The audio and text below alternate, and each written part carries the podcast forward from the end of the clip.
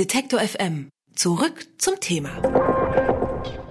Rudolf Hess, der damalige Stellvertreter von Adolf Hitler, ist tot. Und zwar seit seinem Suizid im Jahr 1987. Das ist die offizielle Darstellung der Geschichte, die aber von Verschwörungstheoretikern immer wieder in Frage gestellt wurde. Unter ihnen kursiert die Geschichte, dass der Tote damals ein Doppelgänger von Rudolf Hess gewesen sei und Hess stattdessen vom britischen Geheimdienst umgebracht wurde. Ein Forscherteam der Universität Salzburg hat mit diesen Thesen nun ganz kurzen Prozess gemacht. In einer Studie haben die Forscher die Identität des Nazi-Kriegsverbrechers eindeutig belegt. Über die Frage danach, wie das den Forschern über 30 Jahre nach dem Tod von Rudolf Hess am Ende gelungen ist, spreche ich mit Jan Kemper-Kieslich von der Uni Salzburg. Er ist einer der Autoren der Studie. Hallo, Herr Kieslich. Hallo, schönen guten Tag.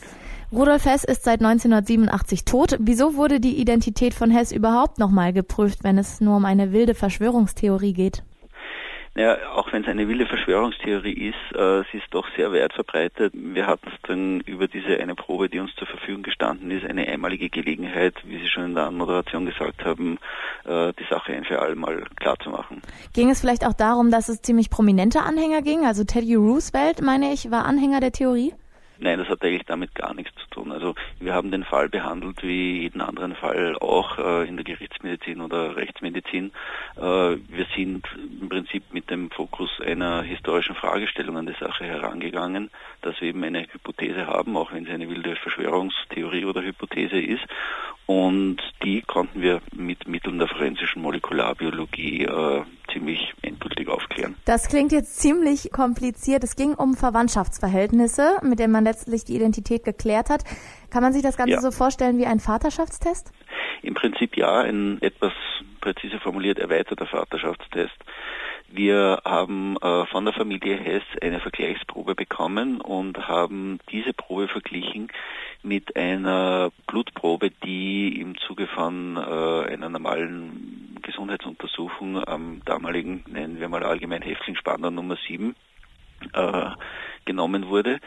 Und aus dieser Blutprobe konnten wir dann auch nach ziemlich langer Zeit DNA extrahieren und haben die mit der Referenzprobe aus der Familie verglichen. Und nachdem das Ergebnis aus den beiden Proben übereinstimmte, können wir nun sehr, sehr sicher sein, das sind diese berühmten 99,99 und noch was dran Prozent. Dass die Probe, die Spandau Nummer 7 gekommen ist, tatsächlich von der Person Rudolf Hess stammt.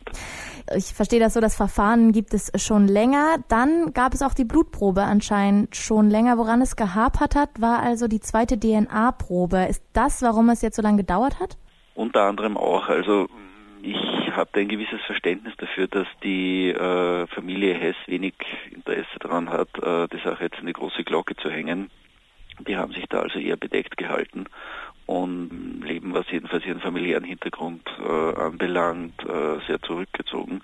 Und das ist auch ein wichtiger Punkt für uns, dass wir diese Privatsphäre auch respektieren.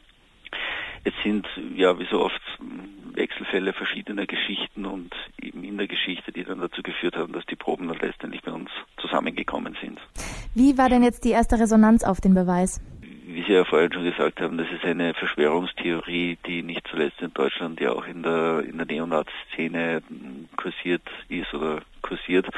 Und äh, es war schon relativ klar, dass hier wahrscheinlich nach der ersten Publikation äh, ja, gewisses Interesse auftreten wird. Interessanterweise war es so, dass die meisten Anfragen von verschiedenen Print- und auch äh, Online-Medien aus Großbritannien gekommen sind. Ich vermute mal, dass, dass das vielleicht auch was damit zu tun hat, dass äh, ja Großbritannien oder England eine der Besatzungsmächte war und Großbritannien äh, betreut bzw. betrieben worden. Und ich könnte mir vorstellen, dass die oder dieses spezifische mediale Interesse einfach daher rührt. Ich habe über eine neue Studie gesprochen, die die Identität von Rudolf Hess eindeutig belegt, und zwar mit Jan Kemper-Kieslich von der Universität Salzburg. Er ist Co-Autor dieser Studie. Vielen Dank, Herr Kemper-Kieslich. Gerne, mein Vergnügen. Alle Beiträge, Reportagen und Interviews können Sie jederzeit nachhören im Netz auf detektor.fm.